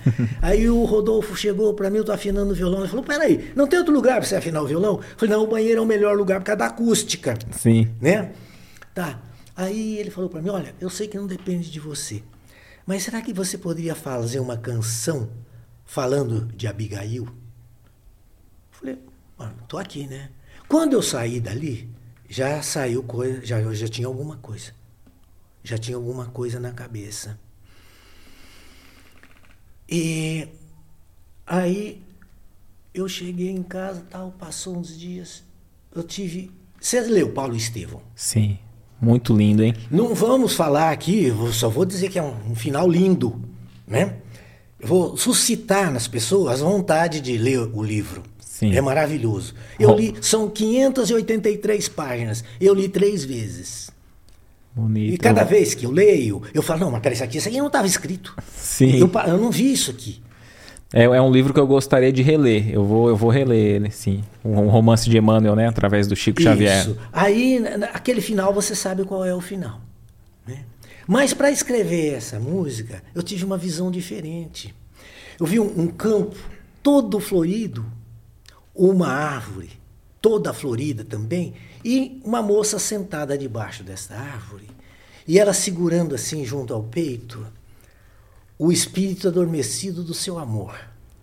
Ela era Abigail e ele Saulo de Tarso, ou já Paulo de Tarso. né? Essa foi a visão, uma visão linda, linda, linda, linda, linda. né? E eu gostei demais dessa visão para escrever essa canção. A, a canção ficou, não foi uma canção falando de Abigail, foi a canção de Abigail, como se ela estivesse segurando o amado ali no colo e cantando para ele despertar, que ele chegou na espiritualidade adormecida. Perfeito. Você canta pra nós? Ah, canta. Canta, canta um pedacinho. Não, não. Vem cá. Porque depois, ela, quando chega em casa, ela quer dividir o cachê comigo. Sim, Vem- sim, sim. Vem cá, Lia. Vem aqui. 喂喂喂。您看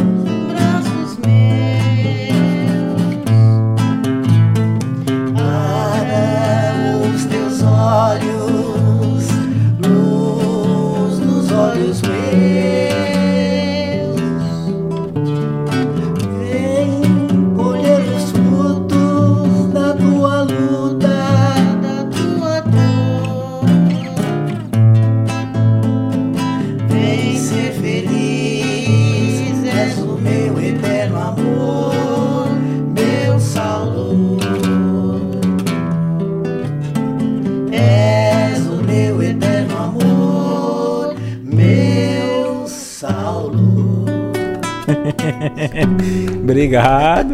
Ela estava desprevenida. Apresenta pro pessoal, né? É, É a- Essa é a Lia, minha, minha esposa, minha companheira. né? A gente canta algumas canções juntos, mas geralmente a gente tem a bengala, né? Sim, e eu sim. não preparei e ela também não, não estava. Pegou de surpresa, Pegamos né? de surpresa. Eu errei uns acordes aqui. Não, mas tá foi tudo- maravilhoso. Linda a letra, hein? Já pensou? Ver aquela visão dela cantando pra ele. Por que te afastaste de mim? Então, pra mim é outro tom, né? Que te afastaste de mim, meu Saulo? É, aí eu tive que mudar de dó pra sol can- porque a mulher canta dois tons ou dois tons e meio mais alto do que o homem né, o timbre da mulher, né? principalmente soprano como ela, e eu sou barítono, então é, é, o Toninho, por exemplo, cantava Pedra Bruta em Dó, e eu canto em Lá. Lá, Si, Dó. É um tom e meio mais. Mas... Eu, eu, eu vi, ah, vamos dizer, você cantando Lu- Lucas, é, médico de homens e de almas. Sim. Sai diferente do Roberto Ferreira, né? Também. Sim, sai. Pelo seguinte, porque é, a, a música, cada um canta, pode cantar a mesma música, mas cada um tem o seu jeito de Sim, cantar. sim. Né? Cada um tem o seu jeito. Uns cantam mais lentos, outros. E eu, eu, dividi a música em duas partes. Né? Porque... Desde tenra idade ele era em verdade um menino feliz. Pois tinha aceitado o nosso mestre amado com tal devoção. Mesmo sem ter visto iluminado Cristo, foi pra ele um misto de felicidade, pois a caridade fluía de dentro do seu coração. Saía à procura, e aí entra, e por onde andava, o povo aclamava, chamando de santo. Pois em cada canto em que se encontrava, falava em Jesus enxugava o pranto com seu meigo encanto, lendo o evangelho. E quanto mais velho, mais resplandecia sua divina luz. Então, a gente Bonito. dá uma, ah, uma outra roupagem, outra, uma outra Sim. roupagem. Sim, perfeito.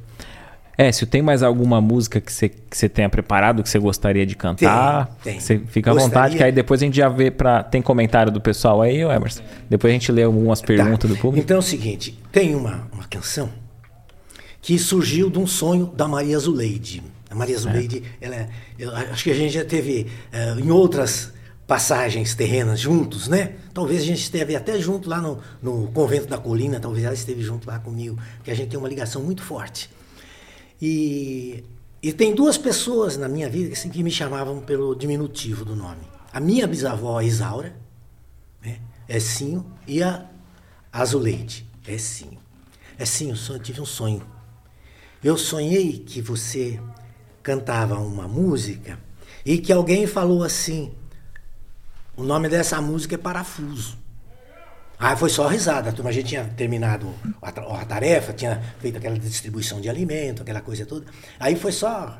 Turma, o espírito ele não perde a chance de fazer piada. Sim, sim. Ah, é, pode ser martelo, não, não, não pode ser serrote, é, não pode ser arco de pua, não pode ser. Não, fazia sentido, É, né, serro- uma música. é, é, parafuso não fazia sentido.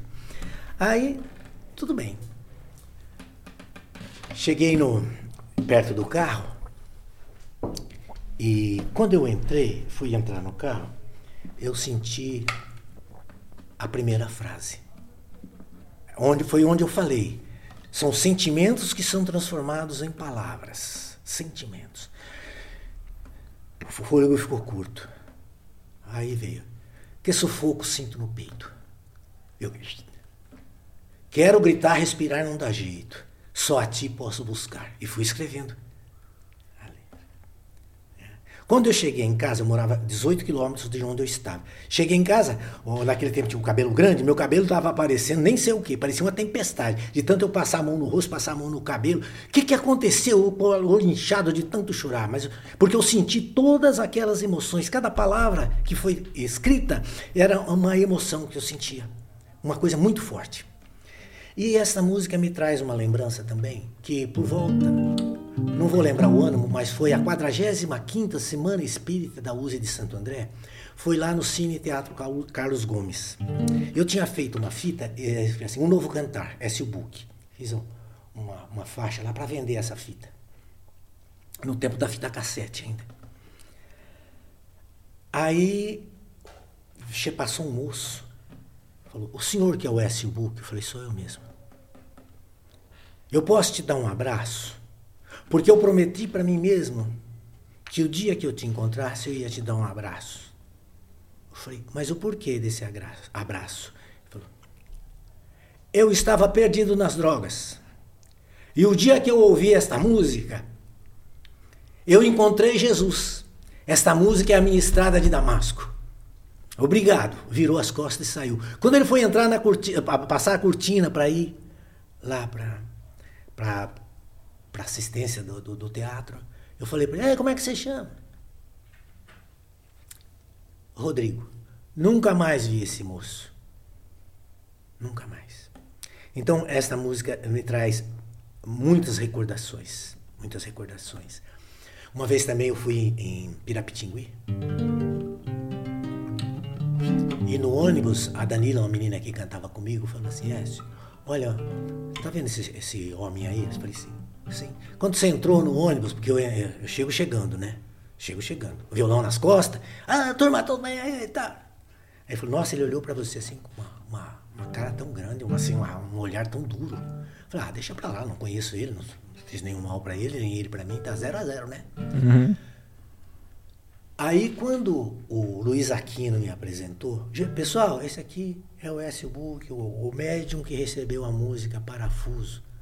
Ele veio de lá, botou a mão no meu ombro e andou o dia inteiro a fazenda Pirapitingui todinha do meu lado ali. Quer dizer, essa música também, além de me trazer um Paulo de Tarso, me trouxe um grande amigo. É um grande amigo até hoje. Legal. Então vamos encerrar aqui? Sim. Vamos sim, encerrar? Sim. Nós estamos atravessando um momento muito difícil, nosso planeta. E nós temos recebido, cada dia nós recebemos uma, uma pancada. A vida nos dá uma cacetada. Mas fomos nós que escolhemos estar aqui neste momento. Então vamos nos apegar àquele que disse lá para os seus discípulos, nós podemos trazer para nós. Eu jamais vos abandonarei. Por maior que seja a nossa dor, por maior que seja o seu sofrimento aí neste momento. Se você estiver aí no leito de dor, fique tranquilo, Ele está do teu lado, cantando para você. O final dessa letra, o final dessa música, ele canta para você aí no seu leito de dor. Acredite nisso. Ele disse que jamais nos abandonaria. E ele não vai te abandonar aí no leito de dor. Lembra-se de pegadas na areia? No momento, aquelas, aquelas marcas na areia são os momentos que ele carregou alguém no colo. Então vamos cantar. Muito obrigado a todos.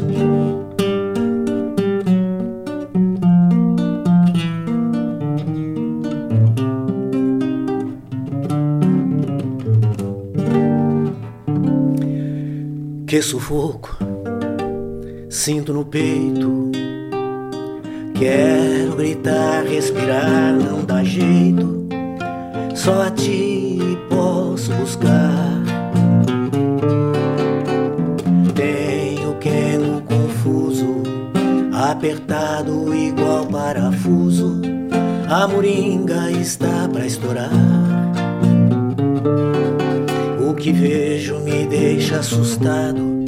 Sinto o mundo ameaçado irmãos querendo se matar, crianças morrendo de fome, o egoísmo destruindo o homem, o amor perdeu seu lugar. Jesus, solte os teus braços dos cravos da cruz, rasgue o céu com teus raios de luz e venha no chão me pegar me abrace, me acalme, me afague os cabelos, me aperte ao teu peito tão cheio de selos, me pegue no colo e me cante uma canção de Nina. Laiara, Laiara, Laiara, Laiara.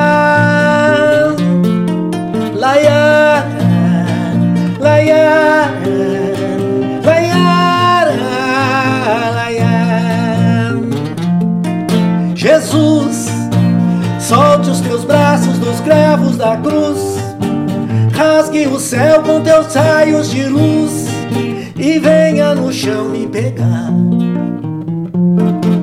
Me abrace, me acalme, me afague os cabelos, me aperte ao teu peito tão cheio de zelos, me pegue no colo e me cante uma canção de ninar. Dorme, menino,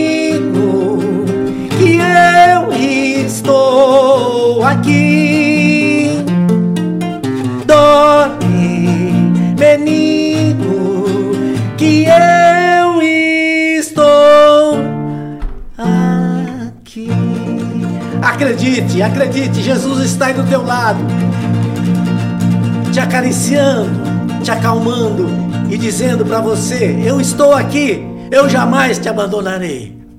Viva Deus! Maravilhoso, maravilhoso. Tenho certeza que o público também sente a emoção, né? É, e essas vibrações, né? Que cada um possa recebê-la, independente de onde esteja. Tem uma mensagem do público, vamos, vamos, vamos ler aqui, Écio? Eu só espero que eu não tenha me estendido muito na, Não, na ó, nossa, no nosso trabalho. não, eu, eu- por nós aqui tá muito bom o bate-papo, né? E ainda tem bastante interação com o público, bastante pergunta. É, minha preocupação também é, o- é que vocês tenham a viagem de Não, volta, né? Ó, é, a Silvana Campos, ela diz assim, ó. Adoro, é, adoro ouvir vocês, sou muito fã do programa e gostaria de fazer uma pergunta. Faz um ano e quatro meses que meu esposo faleceu. Será que eu vou encontrar com ele? Será que nunca mais vamos nos, nos reencontrar, né?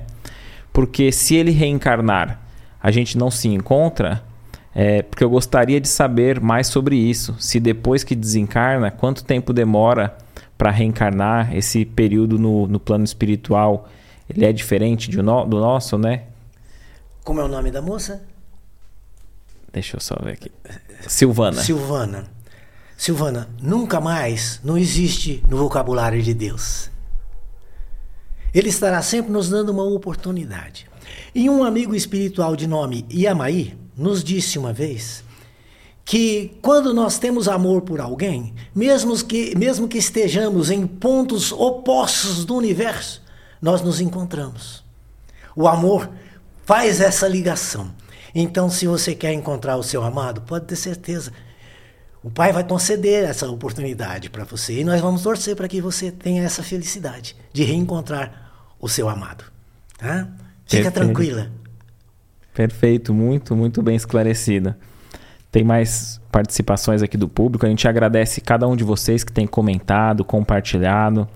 Ah, a Maria diz assim, ó: Meu pai era muito apegado ao meu filho que devolvi a Cristo. Será que no mundo espiritual eles estão juntos? Né? Então o pai dela já voltou para o plano espiritual e o filho também voltou, né? É, é possível esse encontro? Muito possível. É, é possível e provável. Né? Porque nós temos eh, muitas leituras de que entes queridos que partiram antes né, prepararam a, a chegada do outro ente querido na espiritualidade. né? Depois daquele período de adaptação, de, às vezes, de, no- de hospital espiritual, né? de consertar os estragos que são que as enfermidades causam no nosso perispírito, aí sim nós somos encaminhados para uma colônia onde nós seremos recebidos por essas pessoas amadas. Eu quero encontrar um velho lá em cima, com um violão na mão, falando para mim, "Ô, você demorou, hein? E, e quer demorar um pouco mais quero, também. Quero mais, quero mais, tem coisa para fazer ainda. É, ó, é, tem uma pergunta assim, ó. Muito linda essa música da Abigail. Teve alguma outra música que você teve uma visão diferente, parecida como essa? Acho que é muito interessante, né? Quando tem é, é, a, tanto a própria música como, como esse contexto por trás da, da letra, né? Você se recorda de alguma que te marcou Tem, assim? tem- uma que chama Apelo ante o Olhar de Jesus. Eu estava sentado no sofá e no, no prédio tinha uma coluna. Era a coluna central do Puder falar prédio. só mais um pouco perto do, do microfone? É, e a coluna era a coluna de, de sustentação do, do, do- prédio. né? E ali não tinha nada.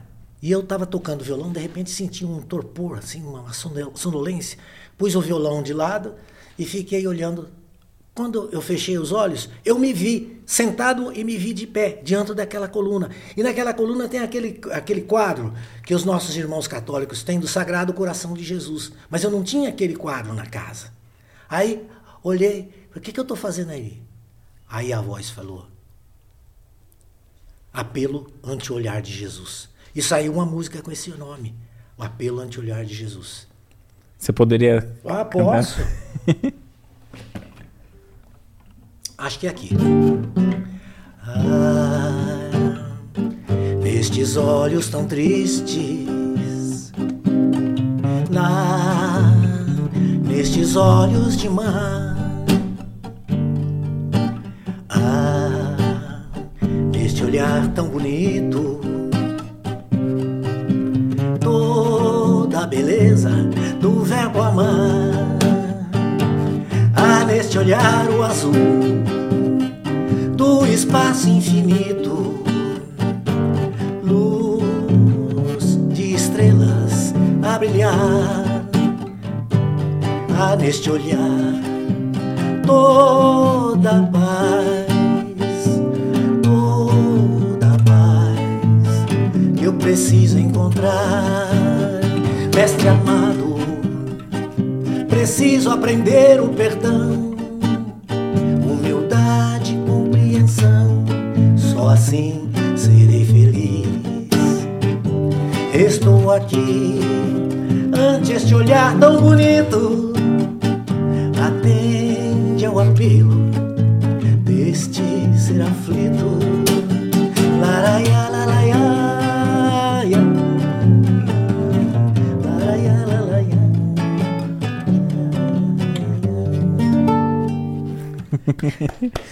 Lindo. Cada música uma história, cada história uma música e, e, é uma alegria imensa, uma felicidade imensa. É uma sensação de não sei do que, de leveza, de bem-estar, é uma, uma, sensação ah, de plenitude. Lembrei do meu amigo Kaizu Yoshiabe, que também já foi para a espiritualidade. Ele falava assim: é, é complicado, né?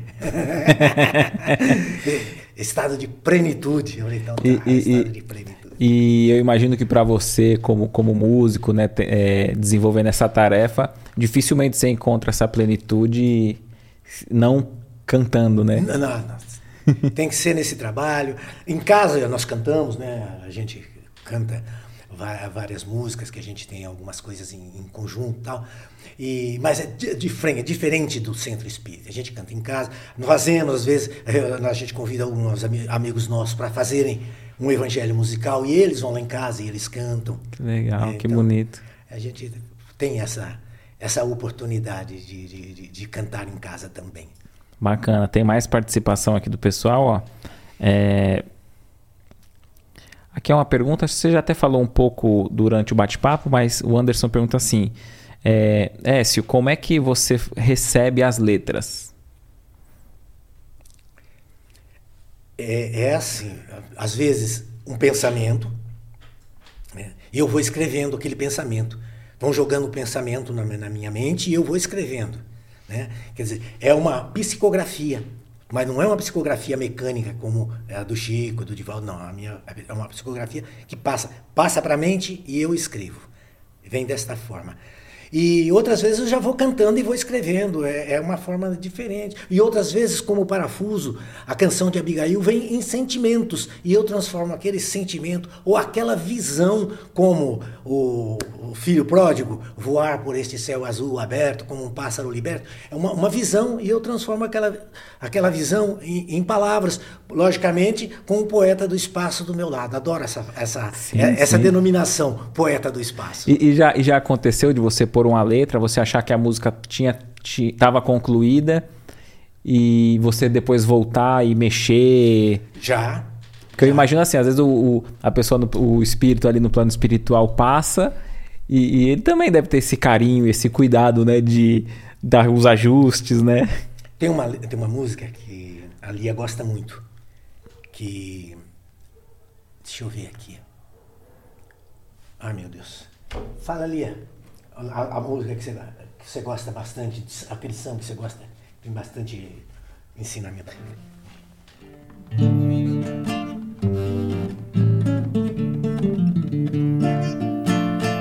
De que vale ser fonte sem água jorrar? De que vale ser água sem a sede matar? De que vale ser flor sem perfume, sem cor? De que vale o amor sem a coragem de amar? De que vale a candeia sob o alqueire sem iluminar?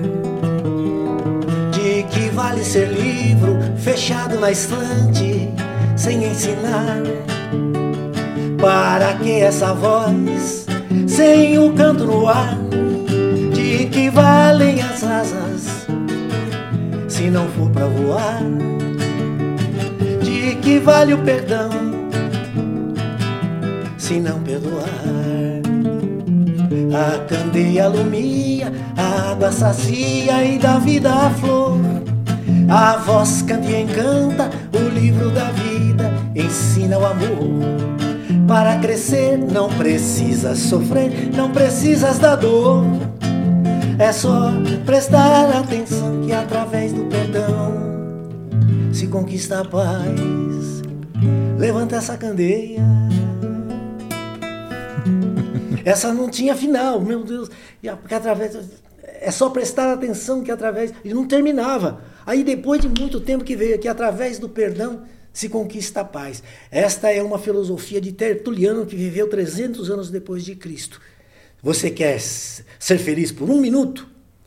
Vingue-se. Você quer ser feliz para sempre? Perdoe. Perfeito, excelente.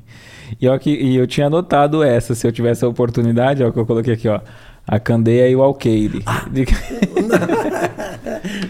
que legal, né? E eu esqueci o nome da música e você não me ajudou, né? É, Agora tá você vendo? É... Uma, uma que eu vi você falando, né?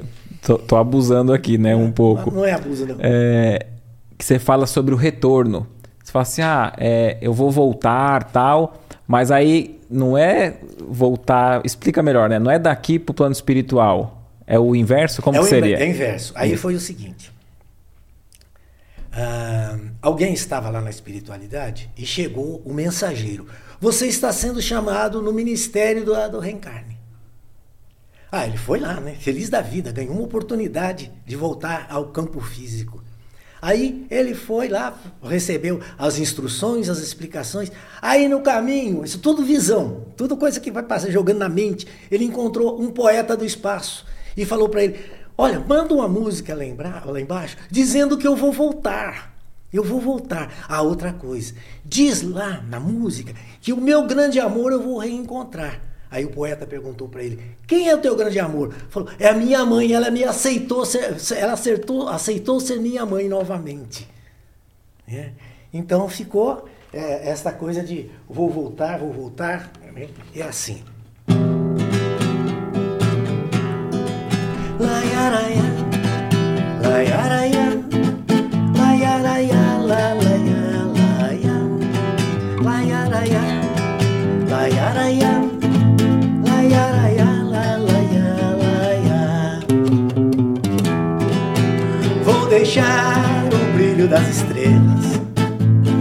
Vou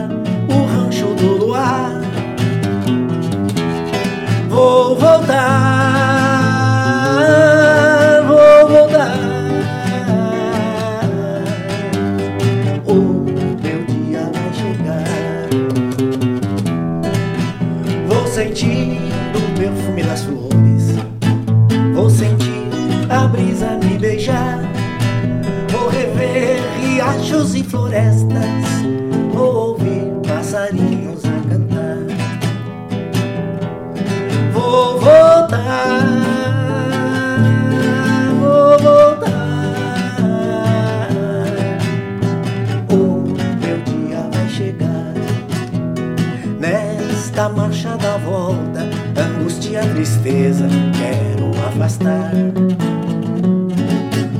levar através do meu canto a paz e a esperança a todo lugar. Aquela viola afinada no canto da sala a me esperar. E o meu grande amor nos campos da terra vou reencontrar. E o meu grande amor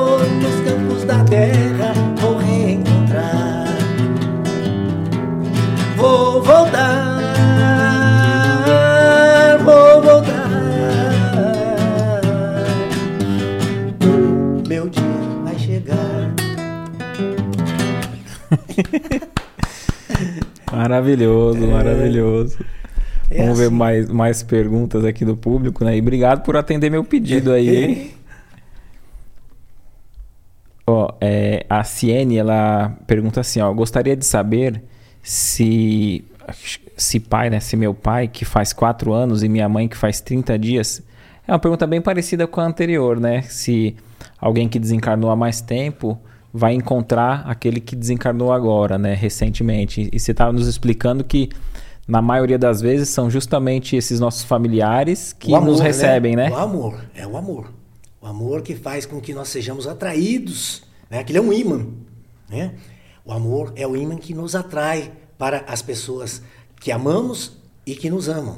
Então não, não tem problema, pode demorar um pouquinho, porque a, a, dependendo do, do, desencarne da, da, da, pessoa, a enfermidade, o tempo de enfermidade que ela teve, os estragos que foram feitos pela enfermidade, ou pelo momento do desencarne, né? Ah, às vezes um desencarne violento, essa coisa toda, né? acidentes, né? e pedras no caminho, né? Sim. Então machucam o perispírito e ele precisa de um tempo para se recuperar. Aí depois vem alguém, nos pega pela mão né, e nos encaminha para uma colônia. É, é, é, é, um sonho, pode ser que seja um sonho, mas é um sonho gostoso de sonhar. Sim, é consolador, né? É consolador. É Excelente, muito bem explicado, Écio. Vamos ver aqui. É, tem uma última pergunta aqui. É, se tem. Qual a. A Roberta Lima pergunta assim: qual a a música que mais te emocionou? É alguma que você já cantou? Teve um, a que mais te emocionou? Olha, música ou história, né? Algum acontecimento, é, né? Alguma é, apresentação? É, é, são, são, é, é difícil, é igual filho, né? Sim. Quem tem mais de um filho, Sim. você ama os seus filhos, e cada um por um motivo. Sim. Cada um tem uma característica, cada um é um indivíduo que tem. É, coisas a consertar e tem qualidades. Então a mesma coisa é a música. A, a, gente tem uma ou outra, assim, né? Por exemplo, Diálogo Astral Maior eu adoro. Né? A canção de Abigail, Parafuso, uh, Pedra Bruta e tantas outras que, que nos, uh, o próprio Filho Pródigo. Né? Tem uma outra também que se, que se chama. Ai meu Deus. Tem dia que a gente acorda meio diferente sentindo coisas estranhas que mexem com a gente. Encosta a viola no peito e solta um acorde no ar, sentindo a dor da saudade, começa a cantar. Cada toque do acorde no pulsar do coração, sentir o sangue correndo nas veias, não é mera ilusão. A quem possa me ouvir, eu quero gritar, em nome de Deus eu peço, eu quero voltar voltar aos verdes campos daquele lugar onde com os passarinhos aprendi a cantar. Quero uma voz afinada para que eu possa levar ao meu povo querido o meu canto de paz. Laraiararaia, laia, laia, laraiararaia. Linda, né? Linda. Isso é, como diz o mineiro, tem música para mais de metro. Perfeito, perfeito. Ué, a gente é, agradece né, é, o carinho, a participação. A gente sabe da a distância, né? E mesmo assim, uh, você veio com tanta alegria. A gente só tem a agradecer, né? Eu estava até comentando antes, né? Que o, o, Marco na apresentação lá do Geo, né? Tem a, o, o grupo dele, ele e a Tel, né? E, e, cantando lá no centro. A gente sempre vê a letra ali, vê o Marco cantando e lê lá, né? Roberto Ferreira, Écio Buque. E pra Marisa mim, Cajado. Marisa Cajado. E para mim é uma alegria muito grande poder ter você aqui com a gente e, e agora dar um, dar um rosto para aquele nome, né? Que tem levado tanta alegria, não somente é, a gente sabe, né? Você ali como um instrumento, né? Você cantando diretamente, mas tantos outros que, que têm replicado, né? A, as músicas que, que passou pelo seu intermédio. Então a gente só tem a agradecer, viu? Eu agradeço a gentileza do convite, agradeço a todos esses irmãos que, que estão do, do, do outro lado aí, nos ouvindo com paciência todo esse tempo, uh, escutando esse velho contador de história, né? Que tem história para contar, hein? Então, muito grato por isso. E eu não sou infinitamente grato. muita, mas muita gratidão no meu coração por essa espiritualidade maravilhosa que nos cerca, que nos traz esperança, nos traz conforto em momentos tão difíceis que nós estamos atravessando na família, nos amigos, nos vizinhos. Sempre chega, cada dia chega um, uma notícia: aconteceu tal coisa com tal pessoa. Né? E, mas nós sabemos que nós, no momento difícil, ele nos pega no colo e canta para a gente dormir, que ele está aqui. Né? Essa é a nossa, a nossa fé, a nossa crença, a nossa esperança de que nós não estamos sozinhos nessa luta. Né? E sempre reforçando aquela promessa que ele fez para os seus amigos mais próximos, que foram os apóstolos. Eu estarei com todos até o fim dos tempos. Né?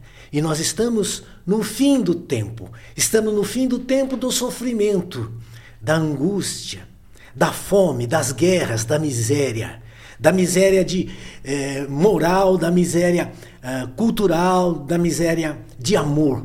Muito existe um amor muito pequeno, mas o amor do Pai é infinito e ele irradia este amor para nós e nós colhemos um pouquinho deste amor, deixamos germinar dentro de nós como uma flor que é semeada no canteiro, no jardim da nossa existência. Quanto mais flores nós espalharmos, mais flores, mais flores nós colheremos.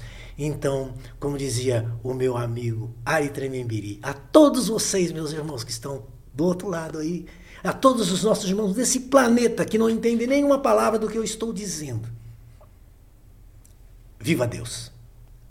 Amém. Viva Deus. Eu agradeço. Depois de palavras tão bonitas como essa, acho que se eu falar qualquer coisa, eu estrago o final do podcast, né? Que a gente possa estar junto na próxima semana, sempre ao vivo, todas as quartas, às 19 horas. Muita paz a todos e. E o meu agradecimento a Lia também, que me aguenta com essa barulheira toda dentro de casa. Uma hora é cavaquinho, outra hora é violão, outra hora é viola. O bom é que ela entra junto e, e ajuda, né? Às vezes ela entra, né? E, e, e a paciência, né? Ela veio aqui, tá, no, me trouxe até aqui, está sentadinha ali, esperando, colaborou comigo, né? Cantando a canção de Abigail. Sim. E então, muito obrigado a Lia também e a todos os meus irmãos, aos meus parceiros, Cosmo, Roberto, Zé Rolim, Marco Rolim, né? É, deixa eu ver se tem mais alguém aí. Não sei. Depois eles, depois eles te, te cobram. Isso, oh, pode me cobrar. Se eu esqueci alguém aí, me cobra. é, o, o Eli, né? o João Lúcius, o Rubens Caires, o Rubens Bezerra. Nossa, muita gente. Muito obrigado a todos vocês, meus amigos de coração. Gratidão. Beijão no coração. A gente se vê. Obrigado, hein? Até a próxima quarta. Muita paz a todos.